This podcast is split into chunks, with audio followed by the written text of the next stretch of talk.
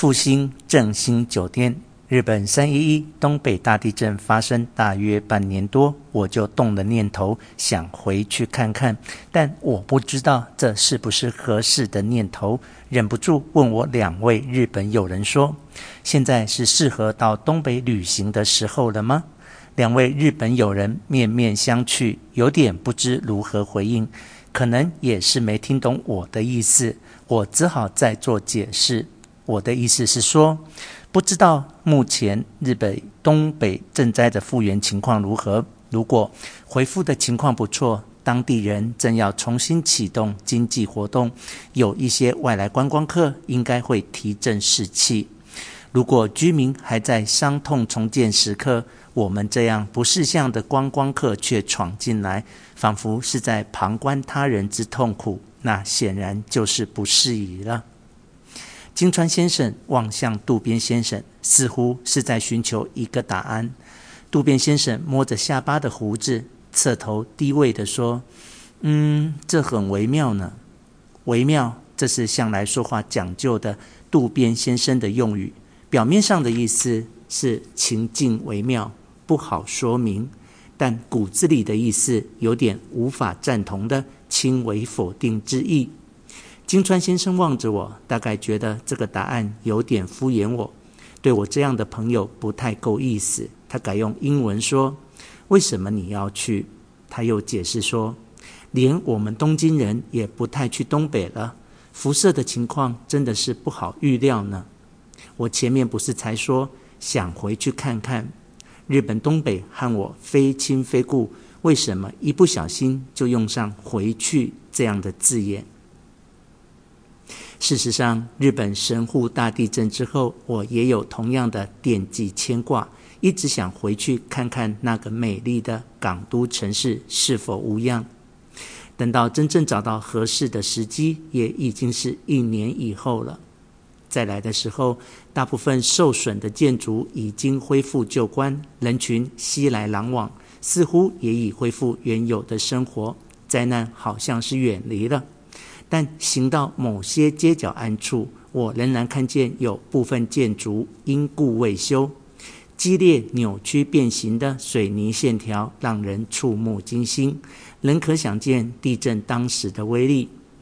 建筑物撕裂的破口裸露出依旧混乱的室内陈设，当然已经人去楼空了。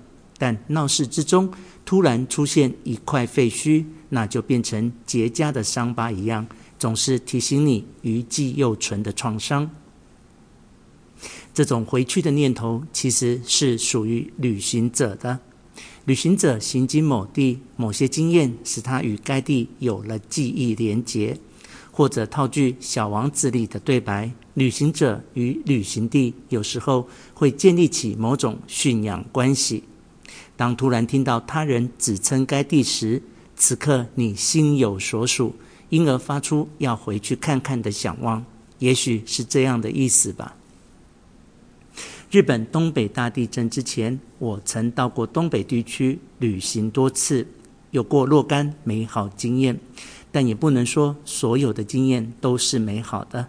记得第一次到日本东北地区，其实是去山形市凑热闹参加一个纪录片的影展。然后才顺道和几位朋友去其他地方周游。在东京出发前夕，我们在一个酒吧里和几位日本电影圈的友人喝酒。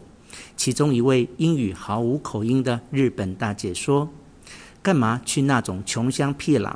那里根本不是日本，我们连讲的语言都不一样。”这当然是一位都市文艺中年女子的城市沙文主义。他自己是不愿去乡下地方的，连带想把我们这票人都留下来。等我到了东北地区，果然许多日文难以听懂，真的如大姐所说，讲的并不是同一种语言。又过了几天，我发现路上找钱出错的几率高得吓人，不管是在店里买东西，或是在车站买车票，找回来的钱常常是错的。但显然并不是东北人的算术不好，因为都是短找了，从来没有找多了。可见是一种欺负外来者的普遍现象。我并没有真正吃到什么亏，我有事先把该找的钱心算算好的好习惯，却对东北地区有点奇怪的民风印象不佳。但这并没有阻止我继续前往东北地区旅行的愿望。日本东北地方共有六个县，风土景色与历史人情各有特色。每次旅行总有许多收获，而第一次旅行经历的怪事也没有再发生，更加让我对探索东北地区有着不止歇的热情。